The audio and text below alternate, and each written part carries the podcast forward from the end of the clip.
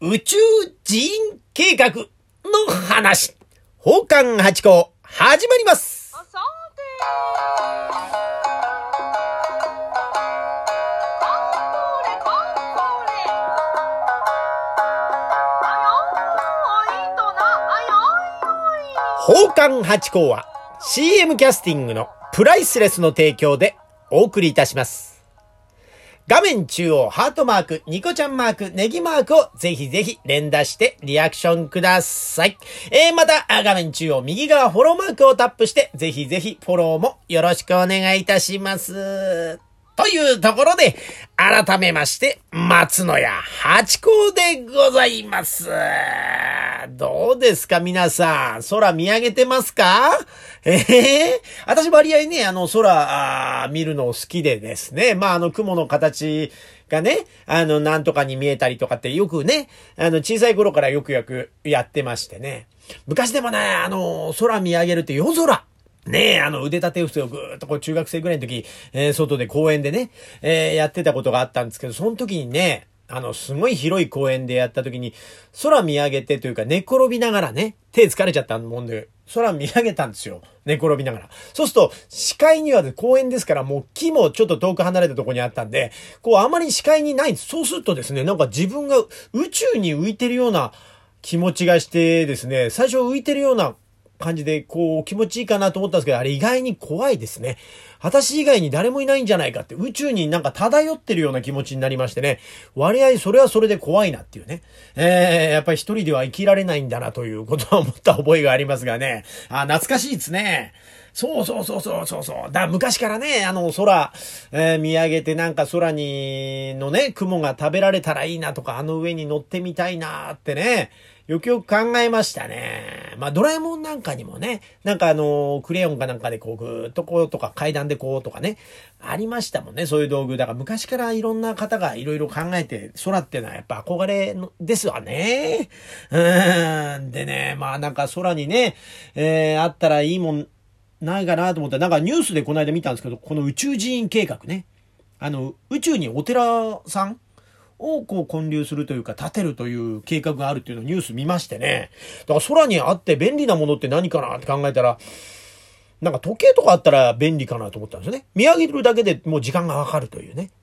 うん。でもこれするとでもあれですか？みんな分かっちゃうから、あの遅刻ができないっていう。ね、これはちょっと不便かもわかんない。あとね、それ時計本当にリアルに考えると世界中にいろんな時計が出てますから、うーん、見づらいってこともあるかもわかんないですね。で、あとその地球って割合早いじゃないですか、回転が。だからそれに合わせてこう時計も動かすってなると相当な技術が必要だってことで、やっぱり腕時計がいいんだなという、思ったりしますけどね。まあ、あとね、空にもうあんまりなんか物があっても嫌ですね。あれ、星とか雲くらいだから、いつでたまに飛行機とかではいいんですけど、ね、あんま上空に、まあドローンとかだって嫌じゃないですか。あんまりずっと飛んでんの。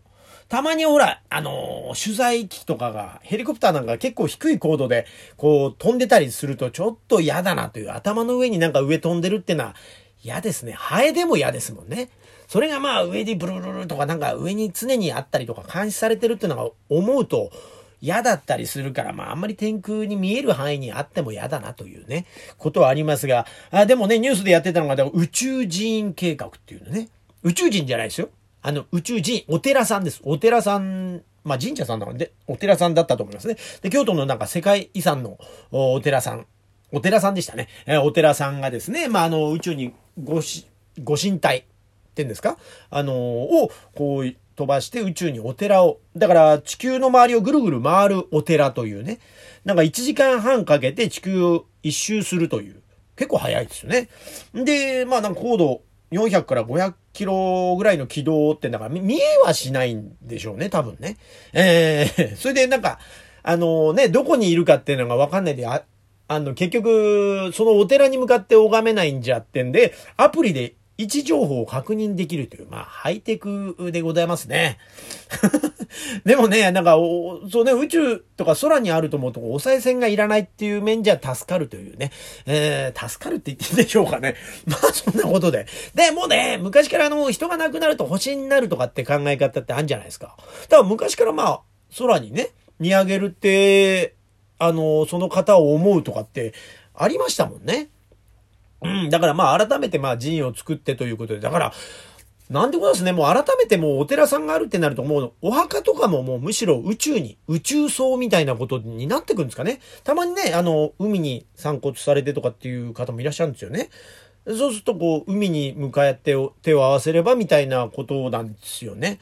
えー、だからまああのーそういう宇宙に向かってとかっていうことになってくるのかなと思ってね。でもね、あのー人が亡くなるっていうのはなんかあの人のことを思わなくなったら、えー亡くな、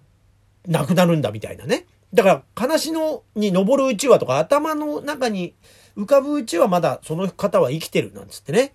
昔ほら、大事マンズブラザーズバンドさんっていうのが、あの、負けないことって歌ありましたね。あの、ここにあなたがいないのが寂しいんじゃなくて、ここにあなたがいないと思うことが寂しいってまさにあれですよね。だから、ね、人を思うって、ねだ遠く行っちゃうと帰って思うことってあったりしますよね。だ意外にこう、あの、身近な、あのー人ってない、割がないがしろにしちゃったりなんかすることもあったりなんかしてね。それいけませんよね。だから、魚心、あ、違う違う、魚の目に水見えずっていうなんかことわざ、だから慣用句ありますよね。なんか私昔、あの、本で読んだことあるんですけど、魚の目には水が見えない。ただ水がないと、あのー魚生きていけない。まあ空気と同じですよね。見えないものほど、見えづらいものほど、あのー大事だという話でね。今日、ハッピーバレンタインじゃないですか。ね。だから身近な方に、あの、チョコを渡して、日頃のお礼をして、感謝をするっていうのはいかがでしょうか？男から送ったっていいじゃないですかね。えーその辺はもう、思いを伝える日ということで、ハッピーバレンタインなんていかがでしょうか？